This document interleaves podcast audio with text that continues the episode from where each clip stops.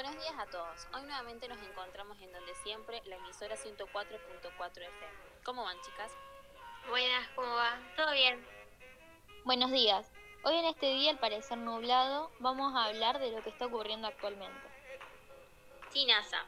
Hoy se cumple un año desde que Juan Domingo Perón se convierte en presidente de la Nación Argentina. Y en conmemoración, para poner en contexto a nuestros oyentes, vamos a hablar sobre quiénes fueron los protagonistas que atravesaron por la presidencia a lo largo de la historia argentina. Bueno, me parece correcto empezar entonces por el señor Hipólito Yrigoyen.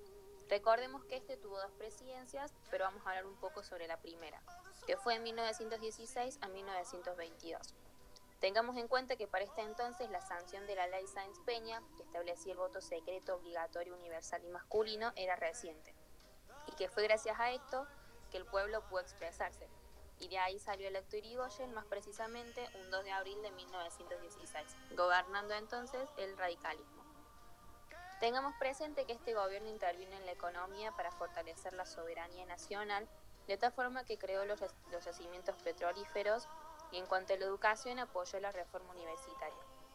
Era más bien un gobierno personalista y esto era lo que hacía que lo apoyen o que se opongan a él. Tizi, ¿te parece contarnos sobre su sucesor? Bueno, dale. En 1922, el colegio electoral proclamó Marcelo Tuarco del presidente. Su gobierno ocurrió entre la finalización de la Gran Guerra y la crisis económica mundial y estaría en 1929. Esto ocasionó que Europa después de la guerra necesitara alimentos, por lo que nuestro país accede a ayudarlo. Esto generó a la Argentina ser denominada como el granero del mundo. Alvear sancionó leyes, el trabajo a menores y el pago de salarios.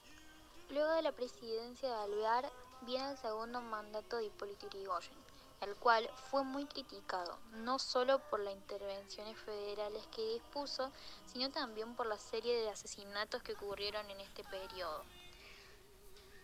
Vamos a recalcar que la actividad más importante del segundo gobierno de Irigoyen fue su política petrolera.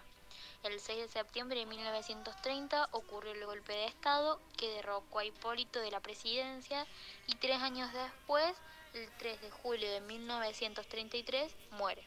Como bien sabemos, en 1929 llegó al país la gran crisis económica mundial. El 80% de los ingresos fiscales provenían del comercio exterior.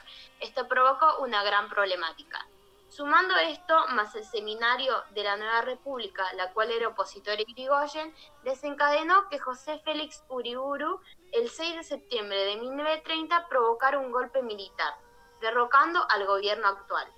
Uriburu quiso implementar un gobierno similar al fascismo, pero fue rechazado por las élites civiles, entonces el gobierno militar tendió a normalizar la institución.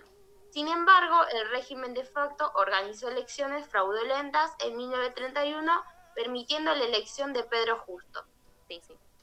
Como dijo mi compañera, Agustín Pedro Justo asume un 20 de febrero de 1932, siendo apoyado por la dictadura militar gobernante y los actores políticos que integran la concordancia, y teniendo opositores como a los irigoyanistas y a la Unión Cívica Radical.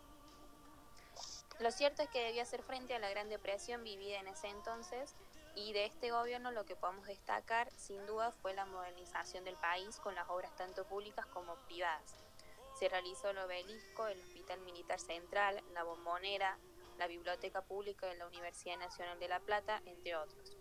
Recordemos también que en 1933, más precisamente el 27 de abril, se conoció el llamado Pacto Roca-Runciman. Todo el escándalo con el Reino Unido por el tema de las exportaciones de carne y demás. Qué cosa impresionante, ¿no? Pero como todo gobierno tiene que finalizar y fue en septiembre con Ortiz al mando en unas violentas y sangrientas elecciones. El 20 de febrero de 1938, Ortiz asumió la presidencia de la nación. Durante su gobierno se realizaron reformas en la administración de justicia y en la enseñanza y cultura en general.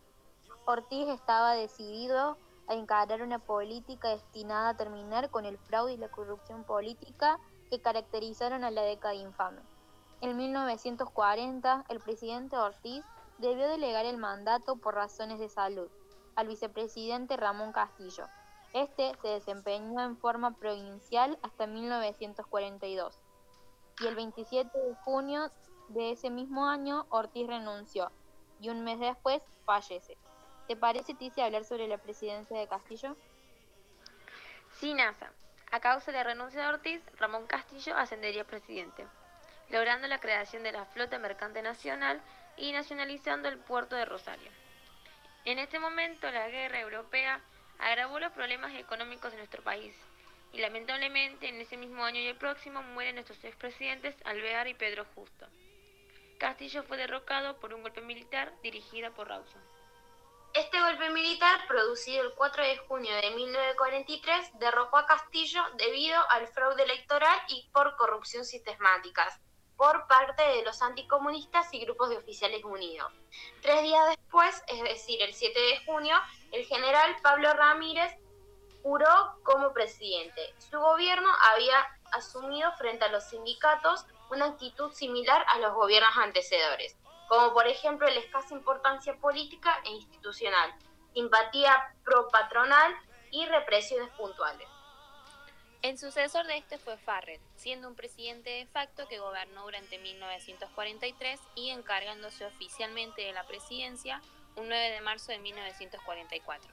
Recordando un poco este gobierno, podemos mencionar que le declaró la guerra a Alemania y Japón, creó un gobierno militar y también autorizó la apertura de casas o locales donde se ejerciera la prostitución, entre otras medidas, claro. Como mencioné anteriormente, fue alguien que siguió con el mandato, pero no fue electo por el público. Por eso, en las elecciones de 1945 lo eligieron como jefe de Estado y aquí es donde entra nuestro protagonista Perón, siendo el vicepresidente. En, conclusión, termina su gobierno en 1946. Ahora nos centramos en lo que dijimos al principio, en nuestro vigente presidente Perón. Durante estos meses, el actual presidente ha logrado promover la industrialización, la expansión de nuestro mercado interno y establecer varios derechos a favor del pueblo. Claro, como darles a los trabajadores el derecho de tener condiciones dignas al ejercer sus actividades. Durante su gobierno, otra de las grandes protagonistas es Eva Perón, su bellísima esposa. Es increíble cómo todos la aman, ¿no? Y con razón, ese carisma y amor que transmite se gana el cariño de la gente.